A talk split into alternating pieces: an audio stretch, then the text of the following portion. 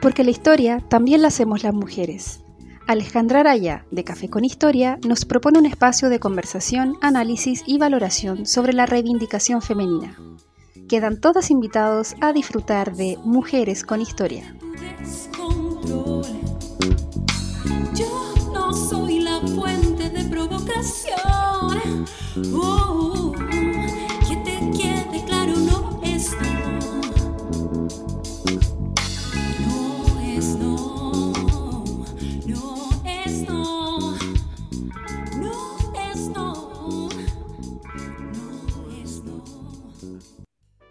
A todas, cafeteras, a todos. Espero que estén muy bien. Estamos en un nuevo episodio de Mujeres con Historia con una invitada que quería tener hace bastante tiempo. Le tengo mucho cariño eh, a la profesora Natalia Urrajaque, académica de la Universidad Andrés Bello, de la Escuela de Licenciatura en Historia, con quien hace varios años atrás ya trabajé como ayudante. Así que bienvenida. Eh, muchas gracias por aceptar esta invitación. Gracias a ti, Alejandra. Y sabes qué bonito lo, lo que has, el comentario del principio, porque es verdad, nosotros ya nos conocemos desde el año 2013, ocho años, y, y, me acuerdo que las dos por este, por este, por esta situación de, de entrar a la Universidad Andrés Bello, podríamos decir que llegamos como invictas o primerizas, no sé cómo decirlo, porque tú estabas siendo mi ayudante y yo era mi primer curso en la Andrés Bello. Y yo me acuerdo que varios colegas me dijeron, apóyate en la Alejandra, porque ella es una excelente alumna, me, me dijeron, y además eh, ya ha hecho otras ayudantías. Y para mí, al igual que, al igual que tú, yo también te tengo mucho cariño, siempre, siempre te tengo ahí como una de las grandes personas que conocí en la Andrés Bello. Ay, muchas gracias. Sí, sí, fue, fue bonito esa etapa porque yo también estaba recién terminando la licenciatura y empezando con las ayudantías. Entonces, encontrarnos en ese momento fue bonito porque las dos como que veníamos a aprender mucho, ahora ya lo sabemos porque han pasado los años, pero las dos como iniciando distintos eh, procesos, yo por una parte ayudantías, por otra parte de las cátedras, ¿cierto? Eh, había vuelto hace poco a Chile, entonces eh, fue bonito encontrarnos eh, en esa etapa, así es que yo muy agradecida también y bueno, veo que los años han pasado bastante rápido, pero qué bonito. Ocho años ya. Contacto. Sí, ocho años, ocho años. bueno, para comenzar quería preguntarle, porque bueno, la profesora Natalia Urra se especializa en estudios sobre la brujería, sobre la hechicería eh, específicamente en los siglos XVII, XVIII, la relación de, eh, por ejemplo, la brujería y la hechicería con la Inquisición en distintos lugares, eh, bastante en Lima, por ejemplo. Entonces quería preguntarle em, por qué le pareció interesante el estudio de la hechicería y las brujas, de dónde surge ese interés, yo lo encuentro súper entretenido y también es una época como bastante lejana, ¿cierto? Una vida muy diferente yo siento que el tema que, investigo eh, es atractivo no solo para los historiadores e historiadoras, también es atractivo para un público general, porque cuando me preguntan, ¿y qué haces tú? Yo les digo, no, yo me dedico a dictar clases, soy profesora de historia, tengo grados eh, de posgrado, eh, y me dedico a investigar a la hechicería, a las brujas, como que automáticamente se encienden las alarmas y es como, tú te dedicas a ser bruja. No, no, le digo, yo solamente las investigo. Y surgió porque eh, a raíz de, mi, de, mi, de mis estudios de posgrado en España, eh, yo lo único que quería, y siempre lo cuento, porque yo lo único que quería cuando parto rumbo a España era investigar Inquisición, pero yo no tenía idea de nada, nada, o sea, yo no sabía qué era la Inquisición, cuándo fue fundada, nada de nada. Solamente yo decía algo que sea inquisitorial porque es un tema que no está muy tratado en Chile, a excepción del profesor René Millar, que era el gran especialista de... Mm, de, estos temas en, el Chile de los 90 y, ya de la década de, los 2000, pero no había más información. Y justo mi profesora guía, que es eh, Pilar Pérez Cantó, que es una catedrática emérita de la Universidad Autónoma de Madrid, especialista en historia de las mujeres, me dice, ya, hagamos algo de Inquisición, pero tiene que ser algo acotado, me dice, porque si nos dedicamos a estudiar Inquisición es una tesis doctoral interminable. Entonces me dijo, te propongo que busquemos algo relacionado a mujeres. Y ya parto yo rumbo al Archivo Histórico Nacional de Madrid, que para mí es como mi segunda casa, porque me pasé años instalada en ese archivo, está ubicado en Madrid, donde se conservan además los fondos inquisitoriales de Lima, y comienzo a darme cuenta que las mujeres cometían tres delitos. Bigamia, que todas sabemos que es eh, cuando la mujer se casaba en, segundas nupcias estando aún su marido vivo. Solicitación, que además es un tema que vengo trabajando de manera eh, personal, es un proyecto personal que tengo de entender y estudiar las voces femeninas contra la solicitación, que es cuando el sacerdote abusaba de las mujeres en el confesionario. A cambio del perdón de los pecados, él pedía favores sexuales. ¿Ya? que ese es un proyecto personal que tengo, pero mi área de investigación profesional académica me incliné por las brujas, porque era el delito que más cometían las mujeres. Cuando yo comenzaba a revisar estos registros inquisitoriales, constantemente me aparecían vígamas, eh, una que otra blasfema, una que otra de proposiciones heréticas. Nunca me he dedicado al mundo de las judeoconversas eh, o de judaísmo. Entiendo que también hay mucha documentación respecto a las mujeres condenadas por judaísmo, pero yo nunca he entrado en ese tema. Pero me percato que el que más cometían era el delito de superstición. Entonces, con esta información, yo voy donde mi profesora y le digo, ya, me encontré con estos delitos que son los más comunes, y me dice, tienes que escoger uno porque no podemos hacer los tres. Y yo no sé si fue por un tema de afinidad, de locura, de interés a lo mejor no académico, le digo, ya, quiero trabajar la hechicería. Y desde ahí, desde el año 2007, comenzó este camino que hasta la fecha continuó, que es analizar todas las fuentes inquisitoriales que se dedicaron, en este caso, a condenar a mujeres que practicaban prácticas supersticiosas, valga la redundancia. Ah, excelente. ¿Y en qué, en qué consistían precisamente esas prácticas supersticiosas? Porque, ¿Será como las conocemos un poco hoy en día o, no? ¿Cómo eran en esa época? A ver, yo creo que hoy en día hay tanta, tanta información respecto a lo que se entiende por práctica mágica que yo creo que también se está distorsionando un poco la idea de lo que es la practicante de la magia. Con todo el respeto eh, que puedan existir con, personas, ya sean hombres o mujeres, que de repente se dedican, qué sé yo, a estudios astrológicos, eh, el tarot, con todo el respeto que se merecen, pero siento que hoy en día hay tanta información que se está un poco distorsionando como el verdadero sentido de la práctica mágica, sin ser yo una practicante en lo absoluto. Pero cuando yo analizaba estas fuentes, Claro, aquí qué se entiende por práctica mágica? Y en realidad práctica mágica es un vocablo más bien contemporáneo, porque en este contexto de los siglos XVII y XVIII lo que se entiende es por práctica supersticiosa. ¿Qué es lo que condena al inquisidor? La superstición. Y la superstición, según los diccionarios jurídicos de la época e incluso los mismos diccionarios em, como el de... Hoy em, se me olvidó el nombre ahora, pero es el gran... Eh, bueno, lo olvidé, le pido disculpas a los oyentes, me voy a acordar en el trayecto del programa, pero se dice que es la superstición, toda aquella práctica distinta o ajena a la religión oficial. Y esto también dejar claro, o sea, cuando a mí me preguntan, ¿es que los inquisidores fueron los que más quemaron brujas? No, eso es falso.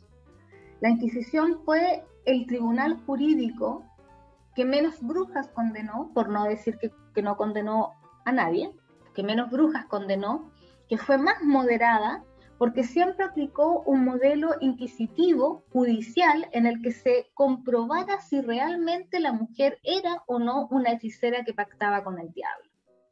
Y cuando nos referimos a superstición entonces nos estamos refiriendo a todas aquellas prácticas que no se condicen con la realidad católica moral del periodo.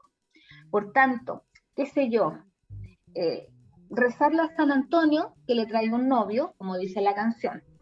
Pedirle a Santa Catalina o a Santa Marta o a Santa Elena que les traiga un marido o que el marido deje al amante o que se puedan embarazar. Si bien es cierto, son peticiones a los santos, pero carecen de una rigurosidad cristiana, porque en este caso se les está pidiendo a los santos que intervengan para un deseo personal y no un destino providencial. no un deseo de Dios hacia la persona, sino que ella está pidiendo que intervengan para que se cumplan sus propios deseos. Y por supuesto a esto se le agregan eh, instrumentos que son a lo mejor muy reconocidos y valiosos para el mundo católico cristiano, como el agua bendita, las hostias consagradas, eh, los crucifijos, y desde ese momento entonces los inquisidores lo ven con malos ojos porque están profanando un objeto sagrado están invocando a los santos de manera eh, voluntaria para intervenir eh, en deseos, eh, en intervenciones providenciales. Y, por supuesto no es, no, es no es relativo en el sentido de que las personas no aceptan su condición, su destino. Y a partir de eso entonces los inquisidores comienzan a penalizar estas prácticas porque, ojo, no todo el mundo las hacía habían ciertos sujetos y estos sujetos son los que empiezan a tener cierto renombre, empiezan a tener eh, mucha importancia dentro de sus comunidades rurales y urbanas y claro, alcanzan cuotas de poder que son un poco desestabilizadoras para el orden imperante y por supuesto no están aceptando las normas jurídico-religiosas del periodo. Por eso se les considera herejes, pecadores, delincuentes y tienen que pasar por un proceso inquisitorial. Perfecto, ahora entiendo. Queda mucho más claro el panorama. Entonces, bueno, por ejemplo, esa, esa aclaración que hace sobre que la Inquisición no fue la institución que más brujas quemó, por ejemplo, eh, ¿a qué lo podemos atribuir entonces? ¿O es un mito o eso realmente no ocurrió? ¿Es lo que quedó en el imaginario? Y quizás también por qué quedó así, ¿no? Eso también es súper interesante de, de estudiarlo, de explorarlo. Mira, me acordé y lo quiero dejar claro. el diccionario. es el diccionario de Covarrubia. Ah, excelente, ya. y para que lo claro, respondiendo a esta segunda pregunta, em, lo he conversado mucho con muchos colegas cuando hablamos un poco del peso de la leyenda negra de la historia española. Que en ningún caso queremos blanquearla y en ningún caso queremos justificarla, por ningún motivo, porque creo que eh, se requiere de, mucha, de mucho análisis y reflexión en torno a esta historia, pero sí a lo mejor ser un poco más justo con aquellas ideas que están predominando en los imaginarios colectivos, como por ejemplo que la Inquisición fue el gran instrumento malévolo, que más brujas condenó, que reprimió a todo el mundo, que todo el mundo le tenía temor, que nadie, poco menos que vivían en un estado como de no, no, de represión total, tanto con las acciones corporales, con las acciones mentales, pero en realidad si nosotros nos ponemos a pensar en la cantidad de juicios que se desarrollan, lo primero que uno piensa, ¿qué tan temida era? Porque si es tan temida, me imagino que la gente no va a atreverse a contradecirla y, y a tener que enfrentarse a un juicio inquisitorial. Y sin embargo, cuando uno empieza a revisar los registros que están en Madrid, y se encuentra con estos índices y nos encontramos con una cantidad de procesos, ahí es donde uno dice ya, ¿hasta qué punto era tan real el miedo? Después cuando uno comienza a leer los expedientes y los procesos en sí contra estas mujeres hechiceras, se desmantela otro de los mitos, la supuesta tortura. Porque siempre se, cuando nos dicen Inquisición, como que automáticamente uno se imagina a este sacerdote de negro torturando, qué sé yo, tratando mal. Y resulta que los expedientes no lo dicen. Por supuesto, y aquí un poco haciendo mención a lo que nos planteaba Ginsburg o Prosperi en la, década de los 70, 80, cuando nos decían las fuentes tienen silencios. Y muchas veces esos silencios son representativos de los, eh, de los ejercicios del poder. Sin duda, toda documentación está tergiversada y toda documentación va a responder a los intereses eh, hegemónicos pero también hay que ser consciente que nosotros como historiadores, si trabajamos con documentación y la documentación no nos dice una información de ese tipo, tampoco podemos inventar y decir, no, es que todo es mentira y los inquisidores sí eran torturadores. Yo de los 15 años que llevo investigando este tema, jamás me he encontrado con un expediente que me hable explícitamente de tortura que me diga ese, como, como esa imagen hollywoodense que tenemos de cuando se casaban a las supuestas brujas y las llevaban al cadalso y las torturaban, qué sé yo, nunca me he encontrado con eso. Y con esto, por supuesto, no estoy justificando en lo absoluto la labor de la Inquisición porque hay algo que aquí me gusta resaltar y que esto lo trabajó muy bien el historiador Bartolomé Benazar en la década de los 70 y 80, cuando dijo, ¿cuál era el real método que, que aplicaba la Inquisición? El miedo. Y el miedo muchas veces inhibía ciertas reacciones sociales o comunitarias para evitar represalias. Entonces tal vez ahí está la verdadera represión y tortura de la Inquisición. El coartar las expresiones sociales, pero no esa tortura explícita eh, que supuestamente se les daba a las brujas a través de un castigo corporal. Yo creo que eso es más parte del mito. Y volviendo un poco a, los inicios de esta, de esta respuesta, creo yo que tiene mucho que ver con el tema de la leyenda negra, porque hace poco, eh, siempre yo estoy constantemente buscando información respecto a los nuevos estudios de la Inquisición, el nuevos estudios de las brujas, y yo te puedo asegurar que de todas las autoras y autores que he leído, que no solamente trabajan en Lima, trabajan, qué sé yo, Tribunal de Aragón, de, Toledo, de Cuenca, de Sevilla, de Valladolid, de Santiago de Compostela, todos llegan a la misma idea. ¿Y por qué estamos hoy en día tal vez en una misión, no sé si llamarla misión, pero a lo mejor es la palabra más adecuada para que nos entiendan, de desmantelar un poco ese mito respecto a la leyenda negra inquisitorial? porque efectivamente no fue un tribunal que le prestó importancia a las hechiceras, de hecho fue el delito que menos condenó y que menos les, les importó.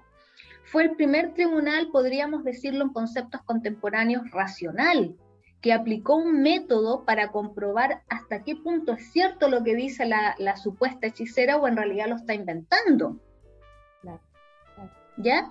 Y, para eso se basó en varias situaciones históricas. O sea, hay un caso emblemático que es la Junta de Granada de 1526, cuando se reúnen los inquisidores Valdés y Manrique en Granada, y, y Valdés es uno de los que levanta la voz y dice, a ver, estas mujeres en realidad no son brujas, no son hechiceras, no pactan con el diablo. En realidad, estas mujeres están un poco locas, que dicen tener relaciones sexuales con el demonio, que dicen cambiar los destinos divinos, que dicen que pueden, qué sé yo, modificar una situación anómala, pero en realidad esto es un invento. Desde ese momento ya la Inquisición comienza a tener una postura un poco más mesurada. Y ya hay un caso emblemático que todo el mundo que estudia brujería lo tiene que estudiar, que es el caso de Sugarramurdi, ¿ya? Em, en el País Vasco Español, eh, inspirado también en el caso de San Juan de Luz en el País Vasco francés, en San Juan de Luz, eh, y ahí surge un abogado que hasta el día de hoy se le conoce como el abogado de las brujas, que es Alonso de Salazar y Frías, porque él va al pueblo, después de que la Inquisición había intervenido, comienza a investigar in situ, a hacer entrevistas y manda una carta al Consejo de la Suprema Inquisición pidiendo que el inquisidor general dicte un, valga la redundancia, edicto de silencio, para que las personas nunca más hablen del tema. Y curiosamente, después que el edicto se, se levanta y se promulga, a los dos años Salazar vuelve a hacer el mismo viaje y ya nadie tenía miedo de brujas. Y ese fue para muchos historiadores como el antes y el después respecto a la Inquisición. Se podría decir que la Inquisición fue el primer tribunal que careció de una postura eh, macabra respecto a la idea de la brujería, en comparación a lo que estaba sucediendo en el mundo protestante, donde sí habían quemas de brujas y quemas quemas. O sea, no, no, esa, esa imagen un poco hollywoodense de la película de terror de la bruja quemándose en la hoguera, eso sucedía más bien en la Europa nórdica. Pero en esta España católica, mediterránea, con un tribunal de justicia inquisitorial, no. Y bueno, esas imágenes también se tienden a generalizar y bueno, hay, hay, hay diferencias también respecto de, de las religiones, ¿no? Eh, pero claro, en el contexto europeo se daba de manera súper distinta según lo que nos dice eh, la Inquisición entonces tenía como un rol eh, que se enfocaba más como en prevenir, como en la prevención eh, de ciertas prácticas a través del miedo, más que como es el castigo, que sería en este caso la tortura, la quema, ¿cierto? Que es como lo que más nos llega a nosotros y más lo que está instalado en el imaginario social. Mira, creo que has utilizado una palabra que es súper interesante porque se la escuché hace unos eh, meses atrás en una entrevista que, está colgada en YouTube eh, a la historiadora María Jesús Torquemada.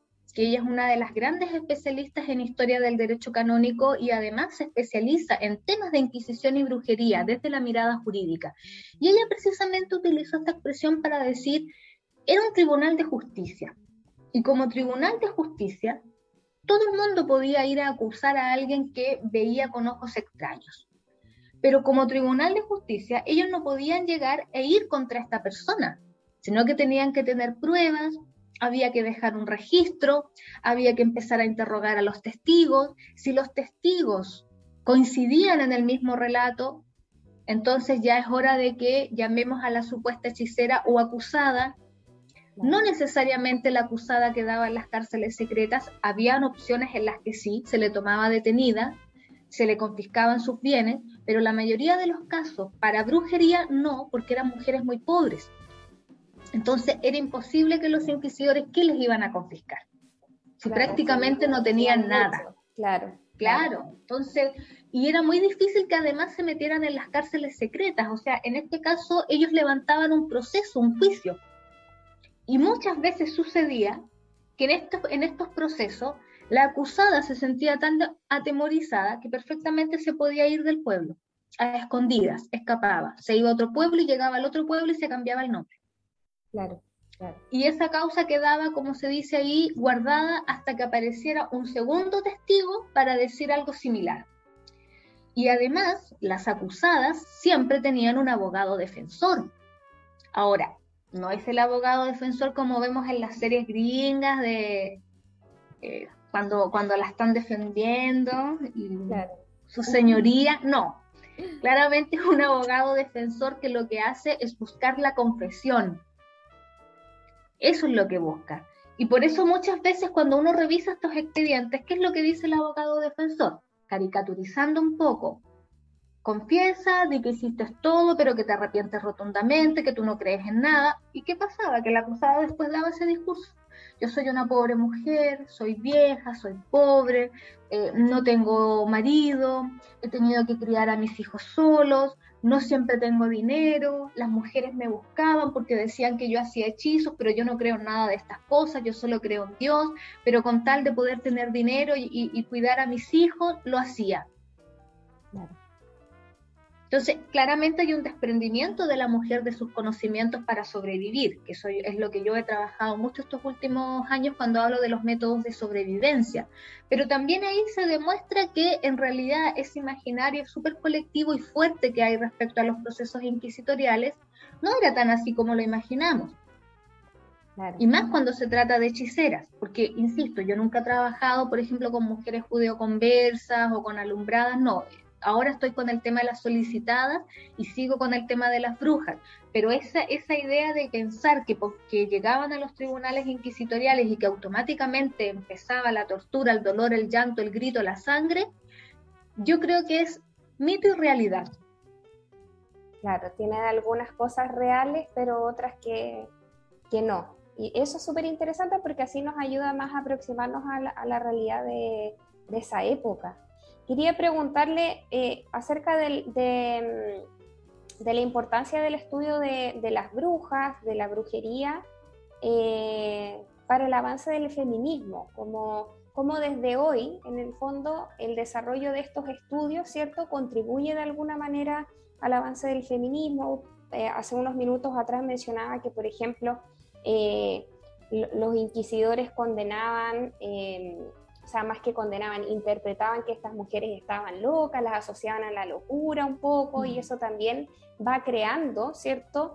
Eh, algunas asociaciones respecto de las mujeres con la locura, y eso también tiene toda una trayectoria histórica hasta el día de hoy, ¿cierto? Entonces, cómo eh, el desarrollo de estos estudios va contribuyendo em, al desarrollo del feminismo y a la posición que ocupan las mujeres también en la sociedad moderna. Es que mira, yo aquí creo que eh, estamos tocando una fibra personal, no sé cómo llamarlo, súper potente, porque sin duda la bruja es un ícono. Y además el movimiento feminista la tomó para reivindicarla y transformarla en un ícono del movimiento. ¿Por qué? Porque eh, estamos un poco con esa idea de que la bruja es una mujer sabia, poderosa, fuerte, que no, no acató las normas y que por no acatarlas se les condenó. Pero ahora mismo, eh, y esto lo digo con mucho respeto, yo soy una mujer muy feminista, muy feminista, pero siento que también el feminismo la ha tomado y la ha tergiversado de la realidad. Porque siento que la está despojando de emocionalidades, siento que la está despojando como de una realidad y la está transformando más bien en una superheroína del siglo XVII y XVIII. O sea, partamos por la famosa frase, fuimos las brujas que no pudieron quemar en la Edad Media. En la Edad Media nunca se quemaron brujas. De hecho, la quema de brujas comenzó a finales del siglo XIV, mediados del siglo XV. Fueron las primeras e-, ejemplos de quemas de brujas en la Europa nórdica. Por tanto, el tema de la brujería es propio del antiguo régimen, 15 al 18, no antes. ¿Ya? Pero además siento que la está transformando como en una mujer superheroína, como que poco menos que la bruja vivía en un ambiente y ella era resplandeciente y en realidad la mujer que se dedicaba a estas prácticas mágicas era una superviviente más bien, no superheroína, una superviviente de toda la marginación y la pobreza que le tocaba vivir y que muchas veces recurría a este tipo de prácticas no porque fuera la superheroína del pueblo, sino porque necesitaba sobrevivir. Mm. Por eso cuando viene esta imagen icónica muy hollywoodense y de Walt Disney, de esta bruja vieja con la nariz, las verrugas, porque muchas de ellas en contextos nórdicos tenían esos estereotipos físicos, eran mujeres mayores, eran mujeres solas, que estaban abandonadas, que sé yo, vivían en sus casas alejadas del pueblo, eh, rodeadas de gato. Y ojo, que el gato también tiene un simbolismo, pero acá el gato más bien era para evitar las plagas de ratas. Sí. para evitar las plagas de las ratas, ellas tenían a veces cinco o seis gatitos en la casa. Entonces siento de que eh, es súper necesario que el movimiento feminista la tome y la siga, eh, como se dice, la siga como siga apropiándose de esta idea de, un ícono feminista, de una mujer que sobrevivió. Pero también creo que hay que evitar los presentismos para incorporar a estos sujetos como íconos feministas. Evitar los presentismos y evitar despojarla de la emocionalidad. Porque si muchas de estas personas que yo a veces leo en Instagram, leo en Facebook, que todas somos brujas, que todas tenemos poderes, que todas las brujas somos sabias. Yo digo, y si en realidad entendieran cómo vivían, la pobreza en la que estaban sumergidas, ¿querrían ser ellas en otra época? Y que muchas no tenían el argumento para enfrentarse a los juicios. ¿Por qué? Porque eran mujeres analfabetas, eran mujeres que no sabían leer, no sabían escribir. Y eso también es consecuencia de que pertenecían a grupos marginados y grupos que estaban siendo controlados por poderes hegemónicos. Entonces, tan superheroína no me la imagino. Yo la, asocio más a una supervivencia. Una mujer que tiene que buscar, por el medio que sea, acciones para poder prevalecer en ese medio social y sobrevivir a ese medio social. Un día leía eh, hace... Ah, perdón, Alejandra, dime. Sí, también eran muy probablemente si eran mujeres analfabetas también y, que buscaban sobrevivir de alguna manera con, estas prácticas, em, eran muy ajenas también a este, este mundo, este círculo que era como bastante más ilustrado, que era el que buscaba la reivindicación femenina eh, en los, primeros años, digamos, cuando esto empieza. y a veces hasta yo me cuestiono el tema de la, porque hoy en día también siempre se habla, se habla mucho de la sororidad y del respeto entre mujeres, y es algo que me parece fantástico que se empiece a hablar y que, y que se empiece a promover. Pero si yo analizo los grupos de estas mujeres en esa época, yo no sé si eso era sororidad o individualismo personal. Claro. Porque yo voy donde la hechicera para que me cumpla un deseo que yo quiero. Claro. Y si ese deseo significa yo quiero quedarme embarazada, yo quiero que el hombre que me gusta deje a su mujer, yo quiero que, qué sé yo, eh, el hombre que me gusta se case conmigo. No sé hasta qué punto eso es sororidad, sino más bien buscar los intereses personales. Y por eso yo digo, no sé si la hechicera era una mujer sorora o más bien era una mujer que se adaptaba para poder sobrevivir a los intereses de los otros. Y ahí es donde yo digo, siento que falta un poco de conocimiento respecto a los estudios de la bruja a nivel histórico, porque si nos vamos desde el plano de vista general o más bien, qué sé yo, esotérico, súper bien lo que están haciendo, me parece fantástico que se esté promoviendo la idea, qué sé yo, de, un conocimiento mágico, de una idea de magia, pero si analizáramos a la bruja dentro de un contexto histórico, probablemente se caerían muchos más mitos. Claro.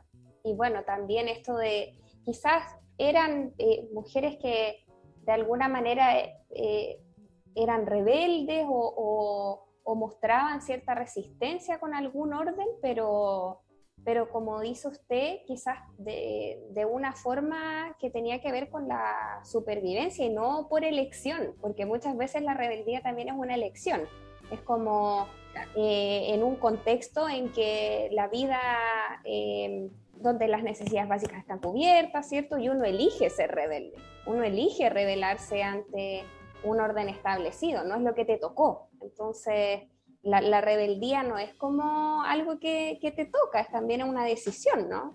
Y eso tiene que ver con, con, una cuestión que, no se da siempre, difícilmente se da en, en contextos de sobrevivencia y de necesidad básica como era este caso.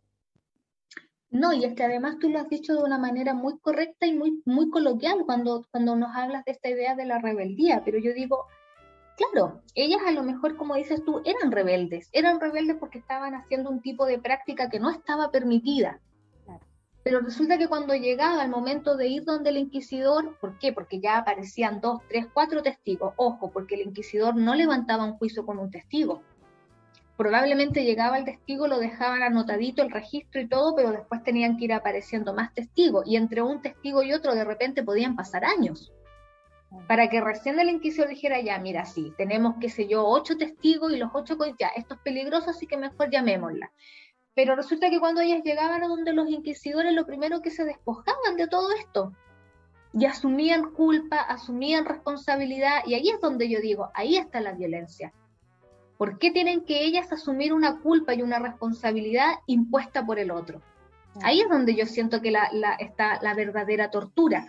Pero claro, ellas dicen, no, es que lo que te comentaba, ellas no, yo no, yo nunca creía en estas cosas, yo soy una pobre mujer, necesitaba dinero, pido perdón con muchas lágrimas, me arrepiento.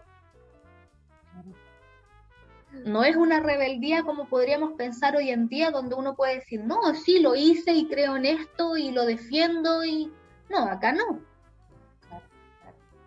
Y ya como para, para, ir cerrando, había un tema que me interesaba, si es que nos puede explicar un poco, que tiene que ver con la asociación de la brujería con, con, los pecados y, y sobre todo em, recordando un poco este, la película The Witch, que también estaba basada en un caso real, ¿cierto? Que se ocupó documentación. Eh, sobre todo con el pecado de la lujuria, porque también esta niña de la película está entrando a su, como en su pubertad, ¿cierto? Está empezando recién a, su desarrollo sexual y se le asocia también mucho a la brujería, como que estas cosas también fueran como un poco unidas, ¿no? Eh, y eso siempre me pareció súper curioso de la película. No sé si dentro de las investigaciones, de los casos que ha leído, aparece un poco esto eh, como quizás no explicado, pero ¿se puede hacer alguna interpretación al respecto? Sí, mira, yo creo que acá, a ver, estamos en un siglo XV, finales de un siglo XV, donde está surgiendo todo un movimiento cultural que más tarde nosotros conocimos como Renacimiento. Pero a la par también se estaban creando y gestando una serie de tratados demonológicos para prevenir los ataques de las brujas. La mayoría de estos tratados demonológicos, de hecho el más importante que es el Malius Maleficarum, vienen de un mundo eh, no, no protestante aún, son católicos, pero vienen de una Europa nórdica. Ya después con el quiebre religioso se va a enfatizar mucho más cuando son demonólogos protestantes, cuando son demonólogos católicos. Pero el Malius Maleficarum que se publica en 1486, lo que más resaltan los autores es precisamente el vínculo de la sexualidad femenina con la bruja. esa idea de no comprender la sexualidad femenina. Y si tú lo lees en algún momento, te vas a dar cuenta de que había una distorsión y un temor a la sexualidad femenina tremenda, porque dice una serie de cosas, como por ejemplo que con una mirada ellas podían em, arrancar los genitales masculinos, dejar estéril al hombre, eh, evitar embarazos. Y al contrario, provocar abortos. Entonces, hay una, hay una sensación implícita en este libro de que era tanto el temor a la sexualidad femenina y era tan incomprendida, y claro, si nos vamos a un plano mucho más directo, y espero no ser grotesca con lo que voy a decir, pero el orgasmo femenino es un orgasmo no visible. Y eso siempre a los hombres les causó mucho temor, de si realmente era verdad o, o era fingir. Y a partir de eso entonces se comienza con esta idea de que las brujas, una de las razones para ser brujas y pactar con el demonio era precisamente por las satisfacciones sexuales que éste le iba a entregar. ¿Ya? Que se iban a satisfacer sexualmente con el demonio y no con los hombres. Y que además esta sexualidad no iba a ser con fines procreativos, sino con fines de placer. Claro y comienzan a gestarse una serie de tratados demonológicos posteriores al Malius Malificarum, que es como el padre de todos los tratados demonológicos, pero todos van a recalcar esta idea de, unión, mujer, sexualidad es igual bruja. Mm. Y además, en el caso inquisitorial, que, que, se penaliza más bien por hechicería, ojo, porque no es lo mismo, bruja es la que pacta con el demonio, hechicera es la que puede practicar actividades heterodoxas no permitidas, pero no necesariamente pacta con el demonio. Pero en el caso de la hechicería, la mayoría de los hechizos son con fines amorosos eróticos. Atraer el amante, que el marido sea carnalmente mejor, eh, provocar deseo, eh, que yo sea mucho más gustosa que la otra, siempre van con un fin erótico. Entonces yo creo que acá yo lo que siento es que hay un temor tremendo a comprender, a averiguar y sobre todo a satisfacer la sexualidad femenina. Y para eso entonces creo yo que lo mejor fue vincularla a esta situación anómala de temor y de riesgo que está viviendo Europa, porque cuando hablamos de casa de brujas es porque efectivamente hubieron casas de brujas y temores tremendos a ser eh, endemoniado o a pactar con el demonio o que se apareciera una bruja. Mira qué, interesante. Eh, bueno, creo que con esa eh, explicación y muchas otras más nos quedamos súper claros, hemos derribado varios mitos, esto de la Inquisición también está súper interesante y entender un poquito por qué em, muchas de esas asociaciones como la que acabamos de conversar van quedando en el imaginario y, claro, eh, lo que puede hacer un especialista como usted, aclararnos eso, eh, para que vayamos también ayudando en, la divulgación del conocimiento histórico de, otra manera, ¿no? Como esto, esto nos enseña en la escuela, por ejemplo, eh, y están súper instalados también estos juicios, prejuicios, estereotipos también, eh, que muchas veces son errados. Así es que muchas gracias por, por esta entrevista. Eh, espero que, que, les guste, un tema súper interesante. Eh, así es que gracias, profe, le agradezco mucho y bueno, nos veremos, nos escucharemos en otro episodio en algún de momento. con Historia, en algún momento. Ojalá que podamos gracias a ti, la presencialidad también. Sí, gracias a ti y gracias por la invitación al programa, porque de verdad que yo lo paso genial y estoy en la misma línea que tú. Creo que estos espacios hay que protegerlos y promoverlos porque es la única forma de acercar al público general a un conocimiento histórico. Excelente, muchas gracias. Que estén muy bien. Chao, chao. Chao.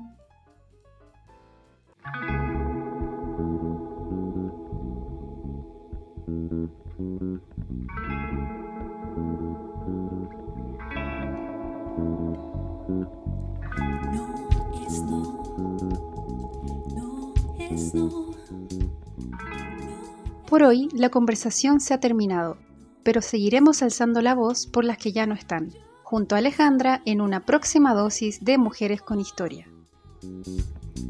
Yo no soy la culpable de tu descontrol. Yo no soy la fuente de provocación.